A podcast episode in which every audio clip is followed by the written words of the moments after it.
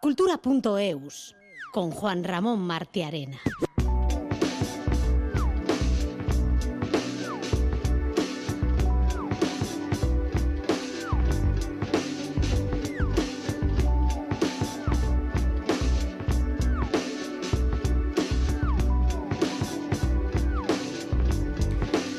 ¿Es un parón momentáneo o un adiós definitivo? No lo sabemos porque los miembros de Willis Drummond no lo han aclarado.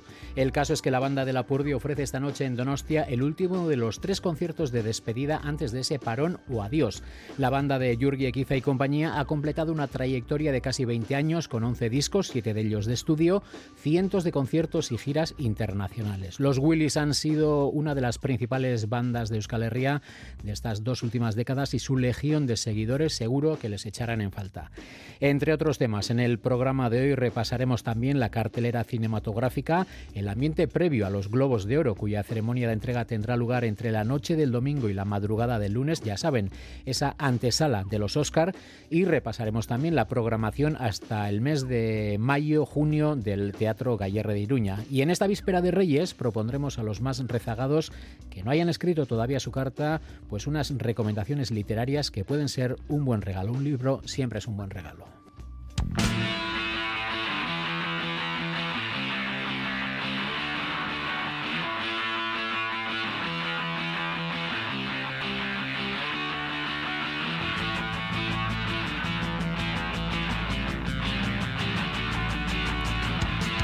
Esta es una semana de aniversarios no redondos en cultura.eus. El miércoles recordamos que se cumplieron 37 años del ingreso de Aretha Franklin en el Salón de la Fama del Rock and Roll y que fue además la primera mujer que ingresaba. Pues hoy nuestros compañeros del diario Gara nos han refrescado la memoria recordando que tal día como hoy, hace 47 años, fallecía Nacho Cicatriz, vocalista de la mítica banda Gasteiztarra. Tenía tan solo 28 años. Decimos hoy lo mismo que dijimos de Aretha Franklin el pasado miércoles al comenzar el programa. Siempre es agradable escuchar a los Zika. Así comienza Cultura.eus, un programa posible gracias a la labor técnica de José Ignacio Revuelta y Alberto Cebeldia y el trabajo de todo el equipo de redacción del programa.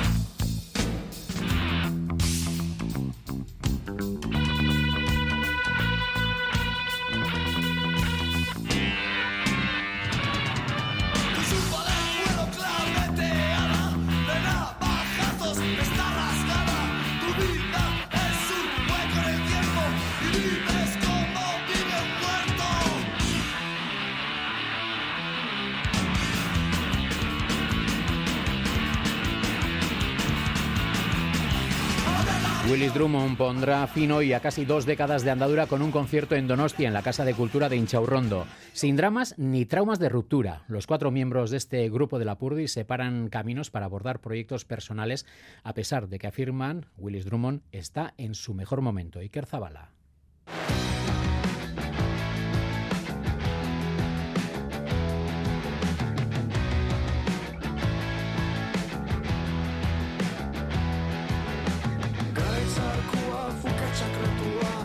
Han sido 19 años de actividad incansable que ha tenido resultados diversos. En lo puramente enumerable, 11 discos en total, 7 de ellos de estudio y cientos de conciertos a lo largo y ancho de Euskal Herria, por toda Europa y por destinos más exóticos como Australia o Japón.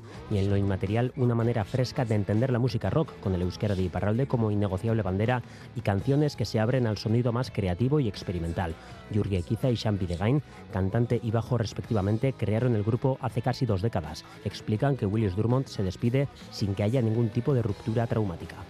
Naiz eta algar maitatu asko eta ongi pasa ez dago arrazorik gure arte, maen beharrezkoa da pausa bat. Bakoitzak bere proiektu pertsonalak ere egiteko. Zinez pausa bat hartzea eta, eta ikustea justuki talde hori gelditzean ba, nola, nola eramaten dugun eta segugu dugun.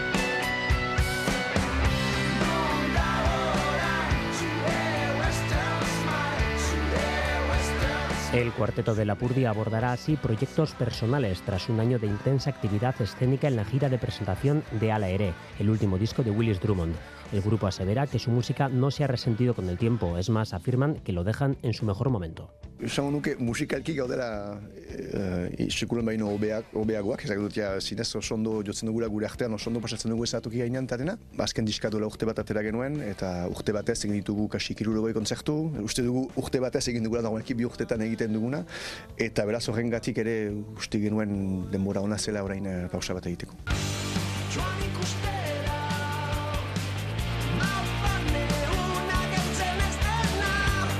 El de la cultura hecha de Inchaurrondo será así el punto final de Willis Drummond, un concierto donde las emociones estarán a flor de piel. Gogo handiarekin, ero segur uh, badela emozio puntu bat, eta egun guziz hor uh, iristen gira, igual gure mugara heltzen ari gira, orduan ez dakigu. Ba, ongi da ere ez gehiagi um, pentsatzea eta gogoetetatik kentzea pixka bat presio hori, justu momentuaz ongi gozatzeko. Un adiós que quizás sea un hasta luego. Los integrantes de Willis Drummond no cierran ninguna puerta futura.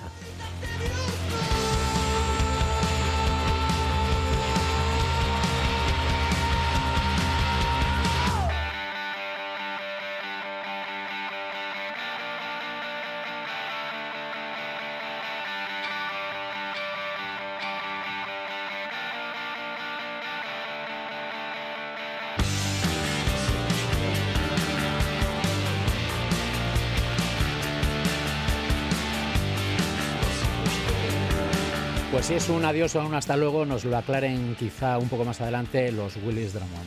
Ahora, como bien saben nuestros seguidores, los seguidores de cultura.eus, vamos a abrir un bloque amplio dedicado a la actualidad cinematográfica, como hacemos cada viernes.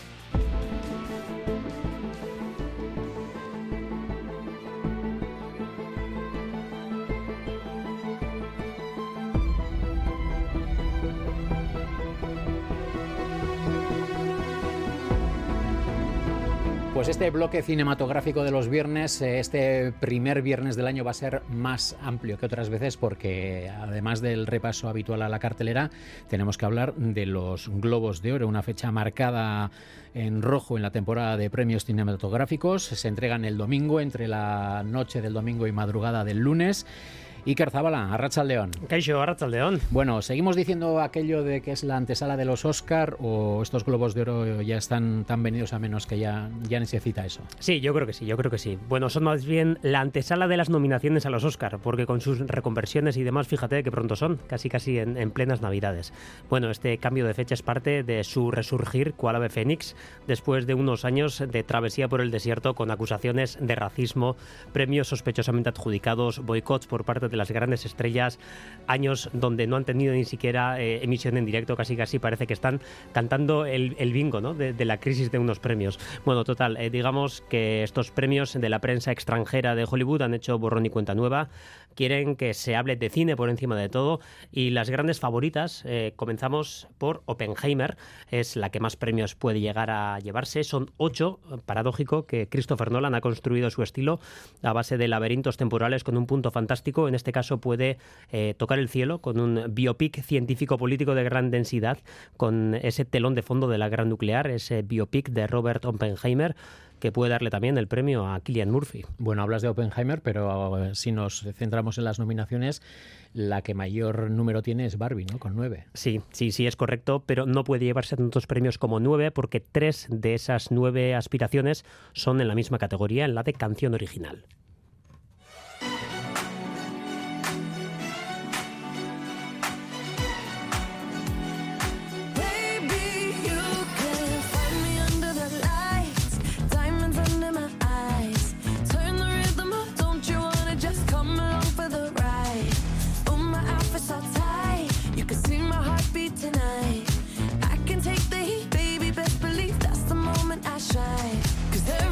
Bueno, si es por las veces que ha sonado en cultura.eus, esta canción de Dua Lipa se lleva el Globo de Oro seguro. Como eres, como eres. ¿eh? Bueno, la incluimos hoy a pesar de que no está Galter, que ya sabes que, que es un ferviente admirador de, de, de Barbie y demás. Bueno, y de Dua Lipa también. Y de Dua Lipa también, que nos acabas de contar que te la cruzaste en el Guggenheim. Eh, sí, eh, pues eh, no sé a qué vino, pues igual algún bebé Life o algo, y vimos una chica así que ya llamaba la atención así pues por su vestimenta y porque era una especie de modelo y luego claro yo por aquel momento eh, no sabía quién era Dualipa. No, era, no tenía la fama que tiene hoy en día, desde luego. Tenía ya su fama. Ah, así que no la reconociste al momento. No. Tampoco es que sea un, un experto en música, vamos a decir, actual. Yo soy más vintage, pero bueno. Eh, el caso es que sí, luego al día siguiente de la prensa vi, uy, si esa chica la vi ayer en el Guggenheim, pero bueno. Seguro que ella también dijo, mira, ayer me Mira, una, un, un, un detalle, quizá un detalle que nos dice que no era tan famosa es que eh, visitó el Guggenheim mezclada con el público, no como se hace últimamente que cierran el museo para que algún famoso de renombre, pues, pues lo visite. Fíjate, qué campechana, oye. como, como el que cumple años hoy. bueno. También campechanísimo. Pero bueno, vamos, no nos desviemos, no de, desviemos, es verdad, es verdad. de la materia. Bueno, bueno total, que, que, nos referíamos a Barbie, que es uno de los fenómenos del año que ha enamorado al público, a la taquilla. Eh, y bueno, pues eh, Greta Gerwig ha hecho una película, ¿no? Que ha recogido ese valor, ¿no? Eso que tanto se dice, ese aire de los tiempos, ¿no? Eh, con su crítica al patriarcado, su descacharrante y a la vez mordaz mundo de plástico esa batalla entre, entre Barbie y Ken.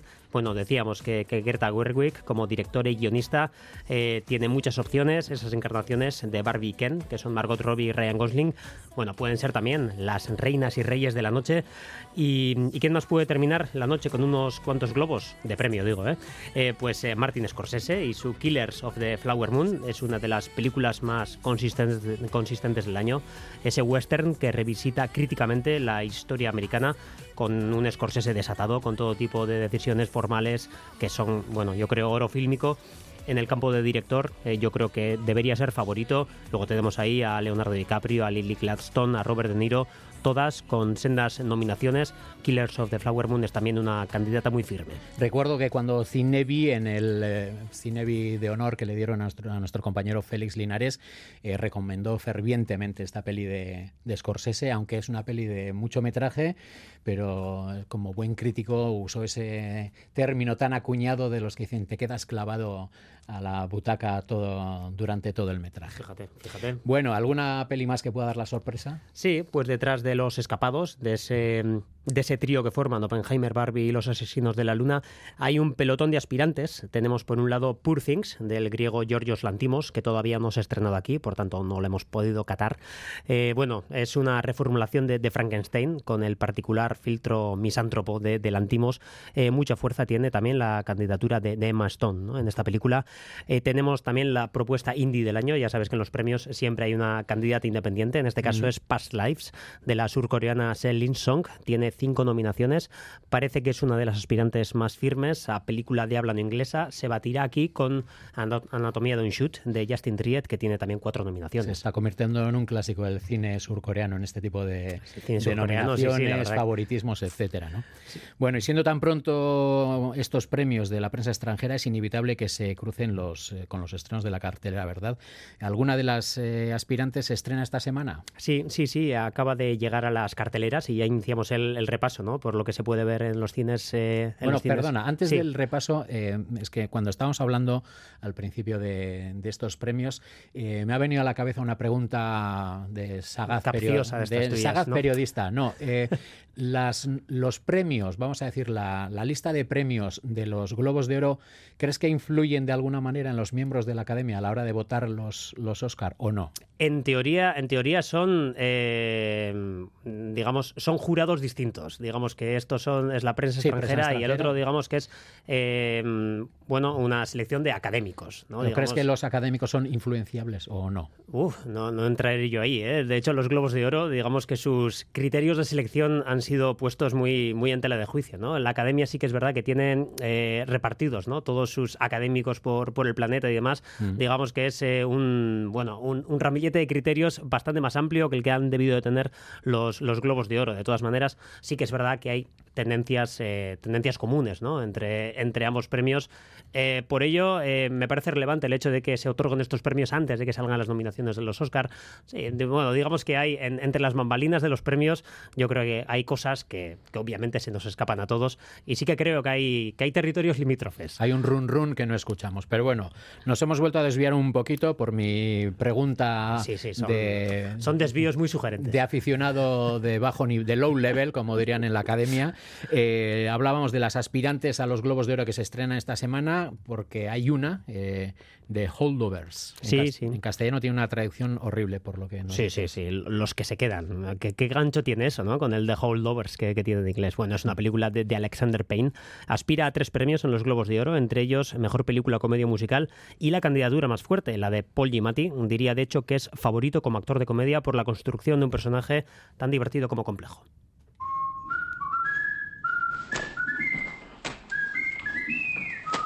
Señor, no lo entiendo. Eso ha quedado patente. ¿No puedo suspender esta asignatura? No se subestime, estoy seguro de que sí pueden.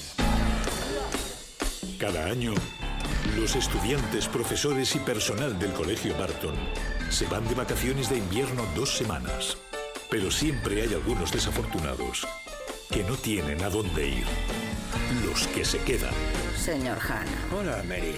Ya veo que le toca hacer de niñera este año. ¿Cómo se las ha apañado? Sabes que fue alumno aquí, ¿no? Sí, por eso sabe cómo infligirnos el máximo Bueno, y este, esta semana pues también ha sido, vamos a decir, atípica por lo que se refiere a estrenos cinematográficos, porque al ser Navidad, periodo vacacional, pues eh, se aprovecha estas eh, fechas para estrenar el miércoles en vez de el viernes, con lo que podemos deducir que alguna peli ya habrás visto. Sí, sí, sí, la verdad es que viene estupendamente esto de que los estrenos se, se adelanten un poquito con respecto al viernes que tomamos como referencia.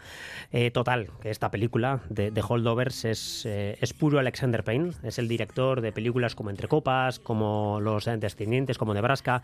Eh, la verdad que de Holdovers eh, coge de hecho este molde, ¿no? por llamarle de una manera, es el de la comedia amarga que abre una puerta a un humanismo melancólico. En este caso... ¿Cómo suena eso de rimbombante? Bueno, es verdad, es verdad.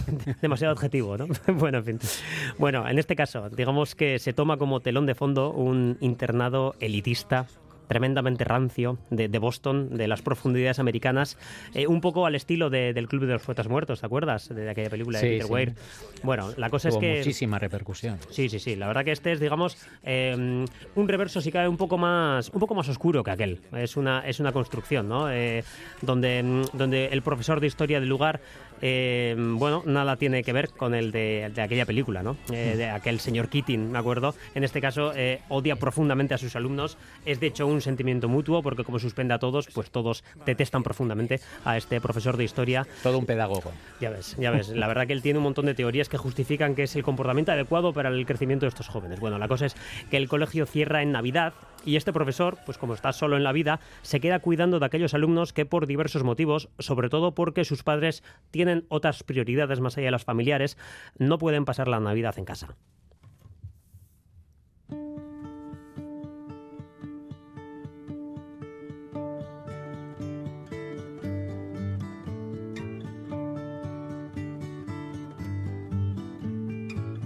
I listen to the wind, to the wind of my soul. Where I'll end up, well, I think only God really knows.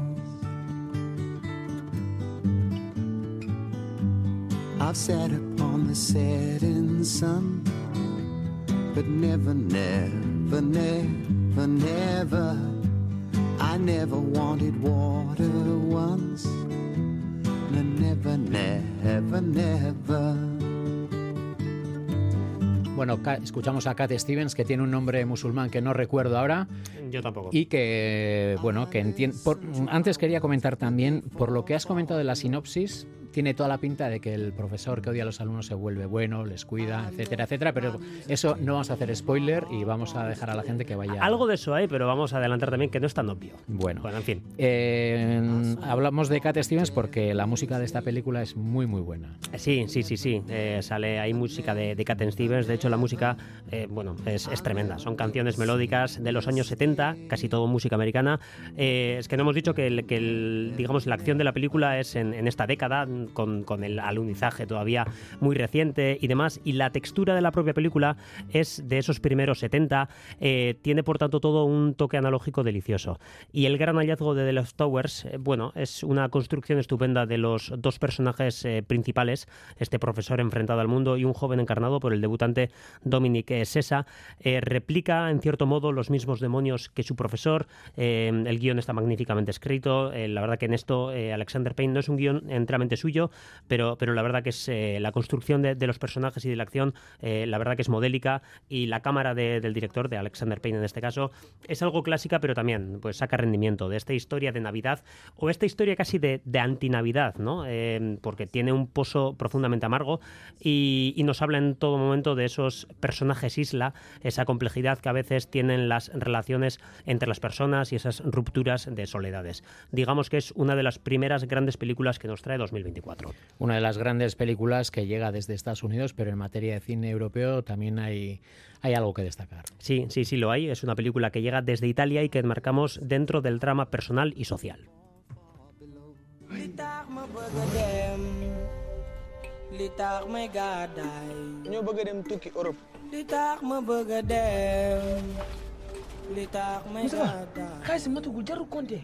sunu gars yi mbëkkoon daaw. tiitumaas nga nekk stade bu mag coow bu xonk cur bu bu xonkul doo ko signal bu xonk cur ngay signé autographe.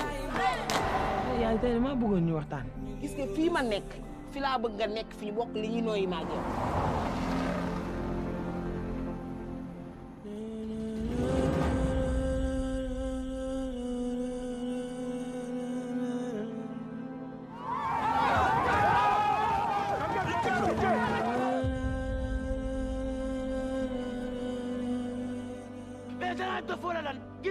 ñu dem te bu ñu fi bàyyi ñu des ci désert bi. Exilibio! Ajurum Khan! Pues eh, este es el tráiler de Io Capitano del italiano Matteo Garrone. La inmigración es también un tema muy presente en este mundo contemporáneo cinematográfico. Sí, así es. Eh, Una película que se estrenó en Venecia, que pasó también por la sección Perlac de Cinema al Día, conquistando el premio del público. Eh, Es una película de denuncia social que cuenta el drama al que se ven abocados dos adolescentes de Dakar que viajan a Europa buscando una vida mejor. Una película de trasfondo moral que abarca bueno, todos esos infiernos de estos viajes, desde el calor seco del desierto a la humedad extrema del mar Mediterráneo. Es un éxito crítico de, Mateo Garrone, que es un narrador de imágenes estupendo, ya lo sabemos, que no es la primera vez que retrata los problemas y paradojas de, la Italia contemporánea. Lo hizo con Gomorra, en menor medida también, con, la película Dogman. Nos referíamos antes a los Globos de Oro, aquí también hay opciones de premio Yo Capitano opta al premio de mejor película de habla no inglesa y en los Oscar puede también tener sus opciones, pues ha sido designada por la Academia de Italia. Y terminamos con la oferta de cartelera de esta semana con una película de tinte histórico que nos llega de Francia. Ramillete del primer día, la suavidad de su sombra, los colores del incendio.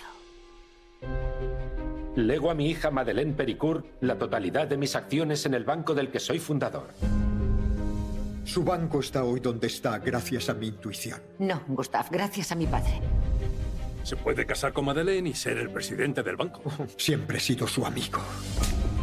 Necesito 300.000 francos. Bueno, pues eh, como decíamos, esta semana los estrenos han sido en miércoles. Eh, Iker ha visto algunos, pero claro, evidentemente tiene otras facetas en su vida que no solo la cinematográfica, entre otras la periodística, tiene que venir a trabajar aquí, entonces no puede ir todos los días al cine. Y esta peli, vamos a hablar un poco eh, a nivel expectativas, a, A ver nivel qué, expectativa, qué podemos esperar bien. de ella. Bueno, pues no la he visto a pesar de que es una película de 2022. Ha llegado con, con muchísimo retraso a nuestras carteleras. De hecho, es de esperar que una película francesa de, de hace dos años, porque al fin y al cabo de 2024 a 2022 van dos años, bueno, pues no, no se llega a ver. Pero bueno, en este caso llega este Los colores del incendio, que es una, mm, una película entre guerras en la sociedad francesa, eh, que ocurre a finales de la década de los 20 y con un personaje eh, que encarna eh, Lea Drucker, que es eh, una mujer que se intenta poner al frente de, bueno, de un imperio financiero y terminar encontrando todo tipo de impedimentos. Digamos que es el empoderamiento de, de una mujer en este drama que dirige eh, Clovis Cordillac y que tiene su gran atractivo en que es...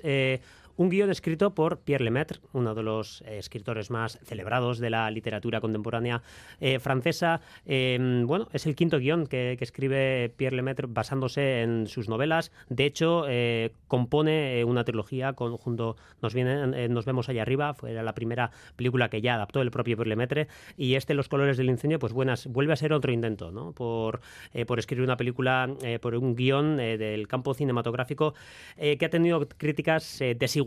No parece dar con la tecla. Pierre Lemaitre, fíjate que, por ejemplo, tendría un, vastísimo campo ¿no? donde explorar con sus novelas negras, que son quizás lo, más celebrado ¿no? de su literatura, al menos en, términos populares y de, venta de libros y demás. Eh, bueno, una película que se recrea mucho ¿no? en esa época de, entreguerras eh, francesas que sabemos que tiene muchos adeptos. ¿no? esas historias que ocurrieron hace, hace más de un siglo, ¿no? con, esas fotografías y, esas, eh, esas escenografías ¿no? de, propias del territorio entre guerras que seguramente bueno, pues tendrá, tendrá también su, nicho de público. ¿no? Sí, además es una época muy convulsa en la historia francesa pues porque las guerras eh, siempre son traumáticas y luego el periodo de entreguerras pues eh, ahí hubo mucho mucha salsa, vamos a decir, por decirlo de alguna manera. Pues que eh, por si hay algún oyente tiquismiquis, que siempre los hay, eh, habrá dicho, ah, mira, pues no se acuerdan cómo se llama, cómo es el nombre musulmán de Cat Stevens, pues hemos tenido que mirar en Google porque no lo sabíamos entero. Es Yusuf Islam. Yusuf Islam, fíjate. Me imagino que de un, de un tiempo a esta parte prefiera que le llamen de esa manera. Por tanto. Fíjate, entre Google y tú has visto las cosas del mundo. Efectivamente. Y tú, que eres parte importantísima del programa. Bueno, pues con, con este pequeño apunte, pues eh, cerramos el bloque dedicado al cine, como todos los viernes, como decíamos al principio, más, eh, más amplio que otros viernes. Y bueno, hoy te hemos exprimido, pues, eh, no como, iba a decir como un limón, pero como un pomelo, porque es más grande y da más zumo. Porque con Willis Drummond y el el bloque cinematográfico, pues bueno, nos has, nos has hecho casi, pues no, no sin casi, nos has hecho medio programa. Bueno, con mucho gusto. Muchísimas Tanto la música de Willis Drummond como la cartelera de cine son, vamos, dos, dos aspectos súper interesantes. Pues venga, hasta la, bueno, hasta el lunes que vendrás a currar, pero bueno, a nivel cinematográfico nos citamos el viernes ya con Gal. Sin duda. Venga. Estupendo, Sarkadat.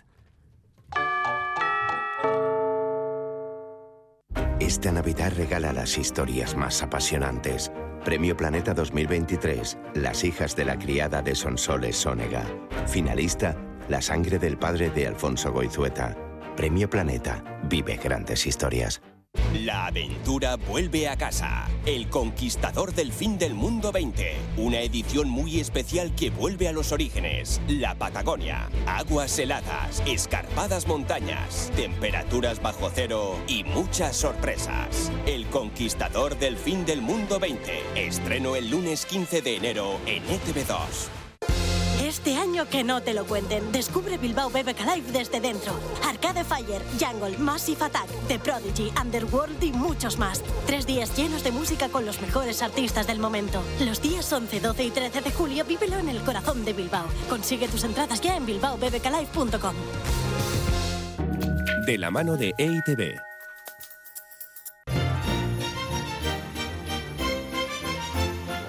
Radio Euskadi te desea una feliz Navidad. Compartimos lo que somos. Cultura.eus con el mes de enero llega la nueva temporada del Teatro Gallarre de Iruña. Desde el 26 de enero y hasta finales de mayo ofrecerá casi 40 montajes, entre ellos varios estrenos, obras y espectáculos especiales que incluyen todo tipo de disciplinas como teatro, circo, marionetas o danza. Las entradas para todas las funciones ya están a la venta. Itziar Lumbreras. A este hombre, ni malo ni bueno, ni mejor ni peor que otros, los imponderables de la vida le han puesto ante la trágica misión de convertirse en verdugo. Se acaban de cumplir 60 años del estreno de esta emblemática película, El Verdugo, de Luis García Berlanga. Como homenaje, el Gallarre arranca su nueva temporada con un montaje muy especial, una adaptación al teatro de marionetas de la mano de una compañía referente en el género, la andaluza El Espejo Negro. Mayalen Marín es responsable de comunicación del Gallarre. Esta obra finalmente es un alegato contra la pena de muerte, contra el garrote vil, pero también es un retrato de, aquella España de la década de los 60 que vivía bajo la dictadura, ah, donde había pues eh, muchísima eh, miseria ah, y por lo tanto es un retrato con humor, puesto que es una comedia negra. En cuanto a la puesta a escena, vamos a ver pues 16 marionetas con cambios de vestuario, marionetas bien especiales, no son pequeñas, tienen, imaginémonos marionetas de en torno a 60 centímetros de, altura. Entre enero y junio, la nueva temporada del Gallarre acogerá 39 montajes. El teatro de gran formato vuelve a ser protagonista de la programación quizás nuestro pamplonés más internacional, Alfredo Sanzol, que va a llegar con su nuevo enfoque de la Casa de Bernarda Alba en abril. Y si hablamos de la Casa de Bernarda Alba y de Lorca, imposible no hacer referencia a su vez al spin-off teatral Poncia, protagonizado por Lolita Flores, que nos va a llegar eh, en mayo. Alfredo Sanzol no es el único dramaturgo local que presentará su trabajo sobre el escenario pamplonés. La compañía Navarra que vamos a tener Parena Teatro, en este caso con Pachi Larrea, Lorena Arangoa, que ya venían de presentarnos en agosto, a finales de agosto, Siroco, y en este caso esos personajes vuelven al escenario con un estreno que se va a llamar Los Paraísos de los Rotos y bueno, va a llegar en, en mayo. Mucho drama, pero también comedia. Muchísima comedia en este segundo bloque. Tenemos comedias Los amigos de ellos dos, con David Llorente y Malena Alterio. Tenemos también comedias clásicas, como por ejemplo La comedia de los errores de William Shakespeare o La importancia de llamarse Ernesto, esa comedia temporal escrita por Oscar eh, Wilde. Si al final todos son apariencias, ¿para qué saberse la lección? Pero además de teatro, circo, clown y también danza contemporánea. Nos vuelve a visitar una compañía que nos ha dado muchas alegrías y con las que hemos disfrutado mucho la Veronal, la prestigiosa compañía de danza contemporánea de Barcelona con Marcos Morau, que ha estado en diferentes montajes. También recordamos 2016 Oscara, que nos eh, maravilló, pero no es la única vez que nos ha visitado. En este caso tienen un, un nuevo proyecto, un nuevo montaje que se llama Sonoma, que llega a principios de mayo, por lo tanto en el contexto del Día Internacional de la Danza. Y si hablamos de danza, también hacemos referencia a otra compañía Navarra, Led Silhouette. En abril nos va a presentar Halley, su nuevo trabajo. Y en el apartado musical, un montón de propuestas. Compromiso ezaren ideala, ez da beti erreala, norkerak utzi dizu Las guipuzcoanas Neomac dentro de su gira con Tuzarrak Berry, la cantautora estadounidense Sophie Oster, la música y arpista Olatzu Gasti, la banda La Pamplonesa, el violonchelista Rafael Wolfis y el pianista Itamar Golan son algunas de las propuestas musicales para esta nueva temporada del Teatro Gallarre.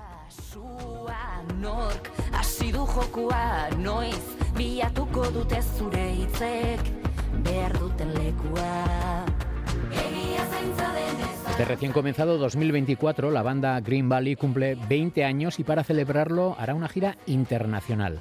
Como punto de partida está la ciudad de Gasteiz, donde celebrarán hoy y mañana los dos primeros conciertos en la sala Jimmy Jazz. Después el grupo parte hacia América Latina. Los fundadores de Green Valley siempre tienen presente la ciudad que los vio nacer artísticamente hace ya dos décadas. Oyer Narvaiza.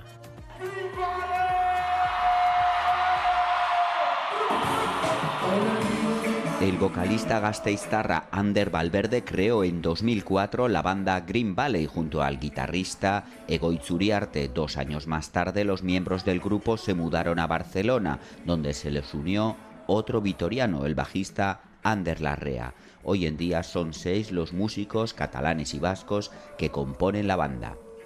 Precisamente será Gasteiz la ciudad elegida por Green Valley para el arranque de la gira internacional con motivo de su vigésimo aniversario, y es que sus miembros no olvidan su origen. Ander Valverde. Como todo empezó aquí hace 20 años, con canciones como El Boulevard, Si me escuchan cantar, canciones así, La Santa Planta, con las que empezamos y con las que el apoyo más grande siempre ha sido de Vitoria, pues queríamos darle ese privilegio a Gasteiz de, de empezar aquí la gira y, solo con la respuesta del público ya se ha visto, ¿no? de dónde somos realmente, porque se han llenado las dos fechas, la gente está con muchas ganas y, y, yo creo que va a ser muy especial. En enero y febrero gran parte de la gira se desarrollará en Latinoamérica, donde actuarán de norte a sur, desde Monterrey hasta Buenos Aires.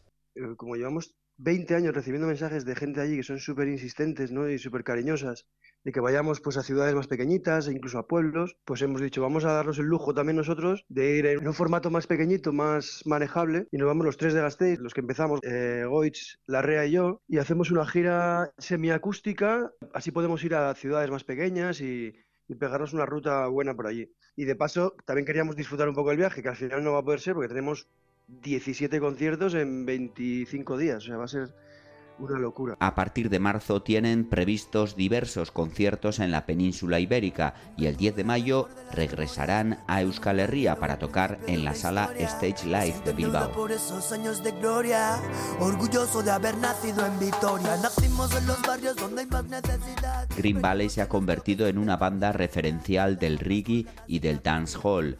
A lo largo de su andadura ha ido evolucionando. Ahora tenemos ya cuarenta y tantos, pues igual ya no hacemos música tan combativa, ¿no? Ahora repasando que vamos a tocar temas antiguos, las letras eran como más cañeras, ¿no? Ahora estamos ya más tranquilos, somos aitas, vemos la vida de otra manera, nos hemos conectado con la naturaleza últimamente y estamos un poco en nuestra búsqueda personal y se ve reflejado en la música. Entonces, eso, una evolución natural, diría yo.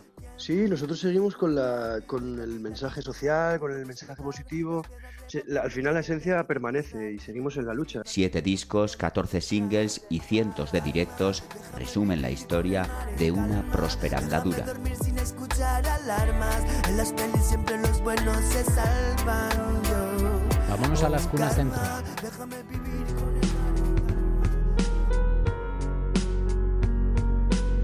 En las cunas centro, a últimos días para visitar la exposición de Crecer de la escultora Bene Bergado. Tras más de seis meses abierta al público y tras recibir 34.000 visitantes, la exposición finaliza el próximo domingo 7 de enero. De Crecer es un proyecto expositivo específico para Azcuna Centroa en el que se funden aspectos biográficos e ideológicos porque, como reconoce la autora, remontar hacia el pasado da espesor al presente. El artista propone el infinitivo de crecer frente al crecimiento exponencial e ilimitado de la producción y el consumo de nuestras sociedades desarrolladas. Bene De crecer es una corriente que tiene su origen en Francia, ya lleva años, no sé, alrededor de los años 60 o 70, donde lo que habla es un poco de vivir mejor con menos, viendo además la situación que tenemos ya no tiene el espíritu de aquella época, más bien es porque no va a quedar otra, sacamos mucho más recursos de la naturaleza las que tiene.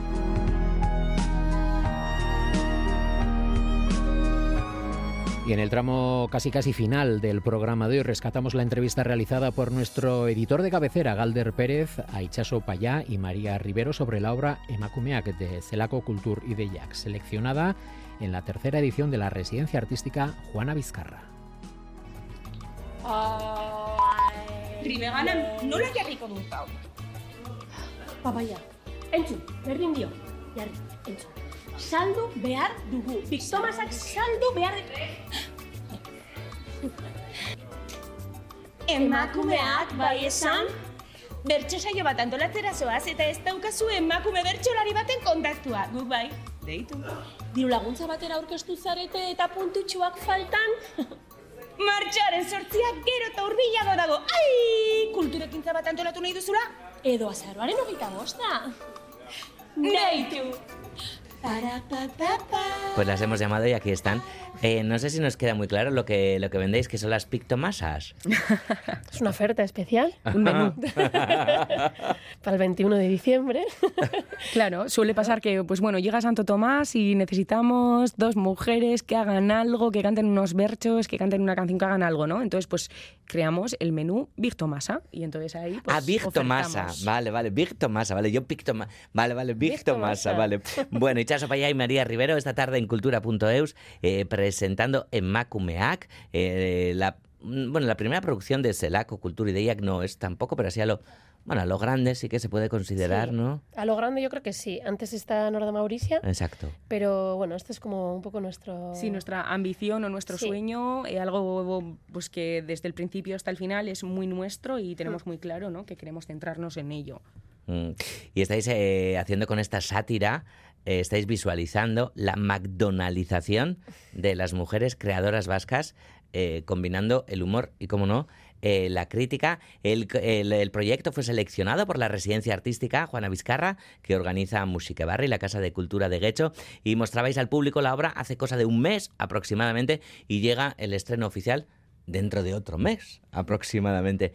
¿En qué momento os sentís ahora, Ichaso, María, entre esos dos puntos claves de Macumeac? Bueno, pues eh, en un punto, como ya hemos hecho el preestreno y tuvimos unos feedbacks y bueno, fue interesante la residencia artística de Juana Vizcarra, en verdad se la recomendamos a todo el mundo porque ha sido una manera de trabajar muy digna a la que no estamos acostumbradas. Entonces, después de ello ya nos encontramos con un poco menos de síndrome de la impostora, que siempre está presente ahí, ¿no? Como el sol, llueva o no, pues siempre está ahí arriba. Eh, entonces, estamos más empoderadas, creemos más en lo que hacemos, en nosotras mismas y encima hemos visto pues apoyo o por lo menos mucho interés alrededor. Entonces, estamos a tope y con ganas. Creo que hay que explicar un poquito esto de, de la manera digna de, de trabajar, Mm. porque ambas lleváis trabajando un montón de tiempo la, la creación, música, teatro, eh, mm, y otras muchas cosas también que, que no se ven, que son necesarias en la creación. Pero ¿por qué esto de, de la dignidad o la manera digna para, para vuestro trabajo, María? Bueno, pues porque creo que hay una parte muy clara, que es la del dinero, que a veces parece que cuesta hablar de dinero, ¿no? De hecho, a, a mucha, mucha gente del sector que hablas, ¿no? Le cuesta mucho hasta poner un precio a su trabajo, ¿no? Es como, "Ay, ¿cuánto voy a cobrar yo? Porque claro, si partimos de la base en la que hay muchísimo eh, síndrome de la impostora, si tú no crees que tú seas una creadora digna, ni legítima, ni con un recorrido, pues también te va a costar pedir dinero, ¿no? Y a veces eso es, es también, hablar de dinero es una cuestión de autocuidado, en mi opinión, ¿no?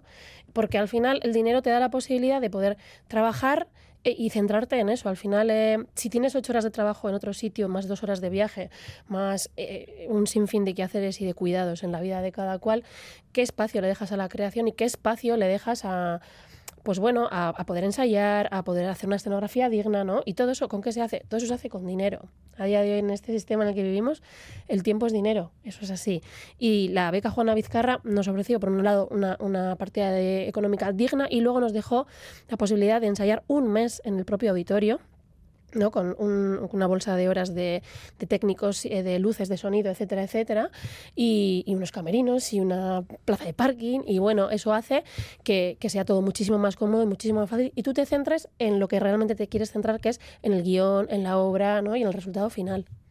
Ya en lugar de buscar un lugar, ¿no? Para, desde para aparcar, ¿no? Para cambiarse y es. demás. Sí, Bueno. el pedir favores, ¿no? Que al final, igual como venimos de una militancia pura, pues estamos muy acostumbrados, sobre todo tal vez en la cultura y en la creación, a pedir favores o eh, grábame un vídeo promocional para esto, o sea, no sé, siempre pidiendo favores y hay que dignificar el trabajo y, y en este sentido, pues nosotras, aparte de la residencia artística de Juana Vizcarra, también hemos ganado eh, el premio de textos teatrales para crear el guion de esta obra.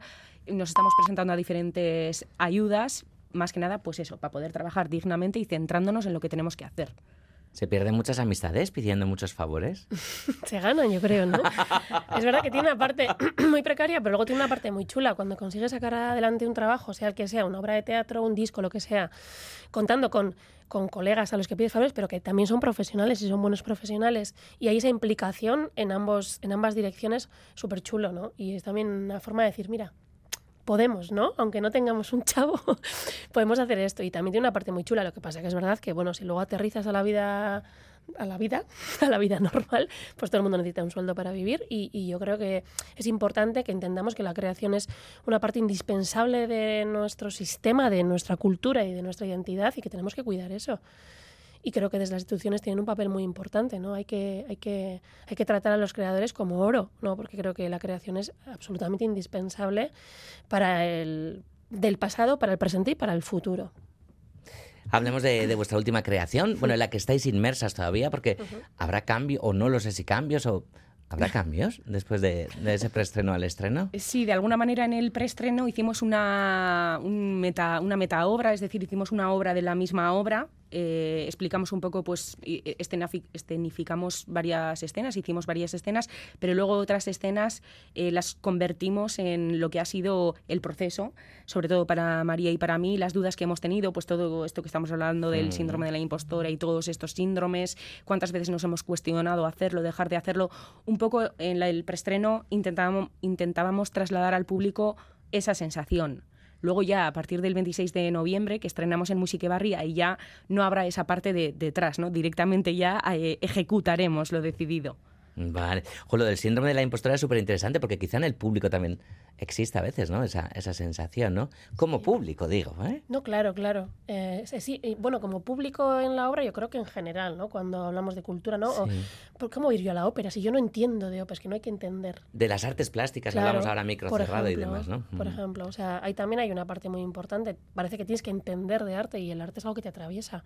No tienes que tener ninguna teoría, tienes que, sobre todo cuando se trata, pues yo qué sé, de música, cuando se trata de artes plásticas, ¿no? Cuestiones que igual en el teatro hay un texto y hay un idioma que tienes que entender. Nuestra obra, por ejemplo, es en euskera y esto es importante decirlo porque es cierto que, claro, tienes que entender el idioma para entender lo que estamos diciendo y poder pasar un buen rato, pero pero sí que es cierto que en otras en otro tipo de creaciones pues no existe la barrera del idioma, pero ahí también hay gente que no, esto no es para mí, ¿no? Porque yo no entiendo no tienes que entender. Sí, o no soy quien para opinar, o no soy quien para lo que sea, ¿no? Entonces mm, pasamos de un extremo al otro, de los máximos haters que no tienen ningún tipo de síndrome, ¿no? Y, incluso sin saber, pues pueden llegar a juzgar, y luego pasamos a gente pues con gran experiencia y mucha sabiduría, pues que no se cree quién para, para poder opinar o decir o participar. Pues vamos con, este arte que, atraviesa, ¿no? Como, como todas las artes, ¿no? Em, ¿Cuáles son las los principales retos respecto a la realidad, ¿no? De las mujeres creadoras vascas, que es lo que está, por lo menos, eh, al parecer, ¿no? Detrás de, de Enmakumeak. Sí, bueno, aquí teníamos muy claro que queríamos, por un lado, reflexionar, ah, bueno, reflexionar nosotras para crear el guion y luego hacer reflexionar a la gente, ¿no? Sobre cuestiones como el cupo, ¿no? Eh, dejando muy claro que estamos, por supuestísimo, a favor de, del cupo o de la discriminación positiva, pero que es cierto que, que traen situaciones eh, que hemos llevado a lo humorístico, pero que a veces son un poco dramáticas incluso, ¿no? Sí, lo que decís es la misma promo ya, ¿no? Claro, a mí muchas veces me han llamado, ¿no ven hacer algo? No, pues que mira, yo tengo un grupo de rock, yo hago esto. No, algo, ¿no? Porque necesito una mujer. Entonces hay que reflexionar sobre esto y, creo que está... veces necesito una mujer que haga algo en euskera, ¿no? Y ya tengo mi justificación y pues, la mujer esa que haga lo que tenga que hacer, ¿no? Eso es. Así que hemos usado la obra, bueno, para nosotras y para el resto, un poco con, esas dos, con esos dos objetivos. Vamos a reírnos mucho, pero vamos a casa con un run run de, ostras, esto que, de esto que me estoy riendo, pues igual tengo que reflexionar un poco, ¿no? Como público también, como, como organizador, organizadora de los eventos y como propia, como propia artista también. ¿Teníais claro que tenía que ser comedia desde el principio? Totalmente. Es que no, ni lo hablamos.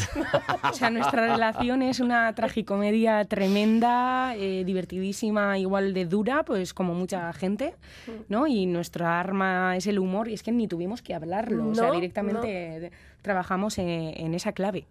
Es que claro, esto nació de esto, es, pues no, no recuerdo exactamente el momento, pero sí sé que estábamos compartiendo como situaciones y, y lo llevábamos todo el rato a reírnos de nosotras mismas y, y de ahí casi que sin querer fue saliendo un guion, ¿no? Y que dijimos, esto, esto, tiene, esto es un teatro, esto podría ser una obra de teatro.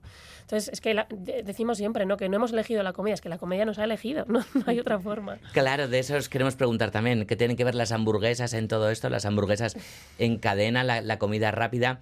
Estas dos trabajadoras, al parecer, de, de esa hamburguesería, ¿cuál sería, bueno, bueno el, el hilo narrativo de, de la función? Pues bueno, eh, somos dos trabajadoras que trabajamos en eh, Macumeac, que es como un McDonald's, pero que en vez de vender comida, eh, vende con el mismo estilo, pero trabajos de, de mujeres creadoras, en este caso euskaldunes. Eh, entonces, pues bueno... Eh, que sea, ponme cuarto y mitad de, que se de Inés Osinaga y un cachito de Katy sí, Aguirre, por ejemplo. Dale, dale, dale un aperitivillo, un aperitivo, por, ejemplo, por ejemplo. Venga, vale, vale. Para que lo entienda. Por ejemplo, ¿no? Pues eh, tenemos menús interesantes y diferentes. Yo te puedo ofrecer, Galder, a ver si te interesa. Te voy a ofrecer uno de los menús así más potentes que tenemos. Bota, eh, una Burgers Iriondo. ¿Ah? Que hacemos referencia a Lourdes Iriondo, pues vendríamos una burger Iriondo y luego, por ejemplo, un anari macrobiótico con una magdalena Lujan Bio. Y de postre yogurina, así es que tampoco tenemos mucho que...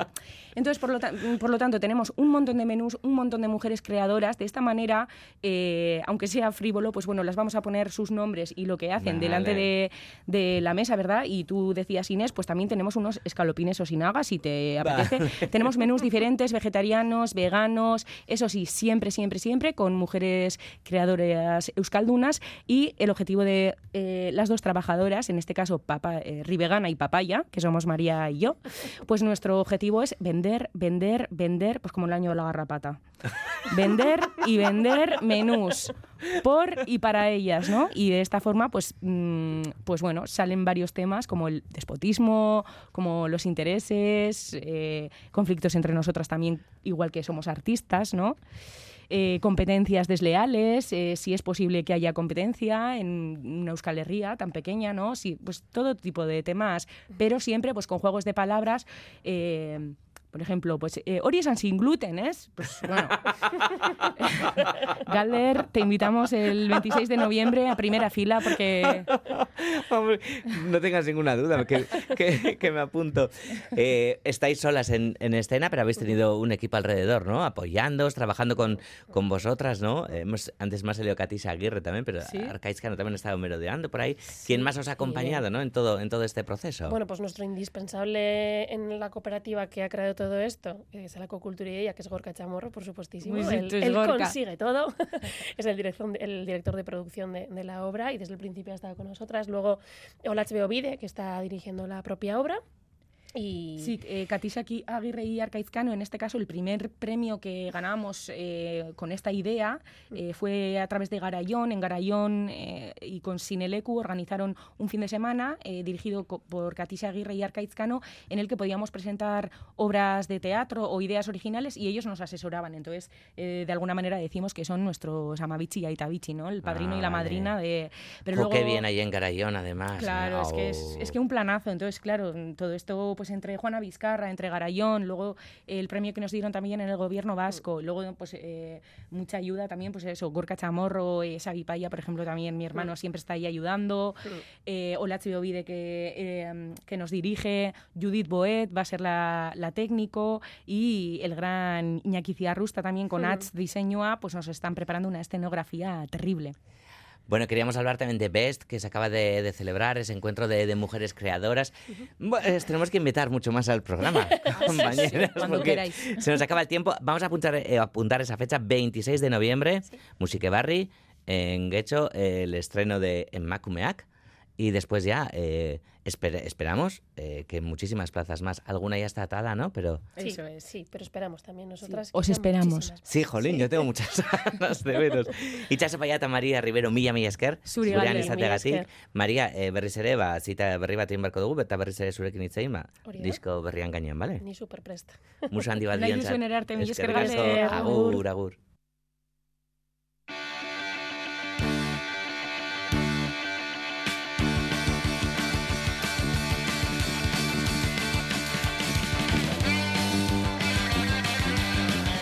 Hemos comenzado el programa de hoy recordando a Nacho Cicatriz y lo despedimos con una triste noticia de esta misma mañana. Morphy Gray, Miguel Ángel Sánchez Tenedor, emblemático líder de la banda trapera del Río, ha fallecido a la edad de 64 años debido a complicaciones de un trasplante de hígado, según ha informado su familia. La banda trapera del Río fue una banda pionera del punk estatal. En 2016, en el 40 aniversario de su fundación, la trapera anunció su vuelta a los escenarios en una gira que se alargó hasta 2021 con algunas interrupciones debido a esos problemas de salud de Morphy. Al año siguiente, Gray, pendiente de ese trasplante y único miembro original, la banda del Río, la banda trapera del Río puso fin a 46 años en las tablas con una gira de cuatro conciertos.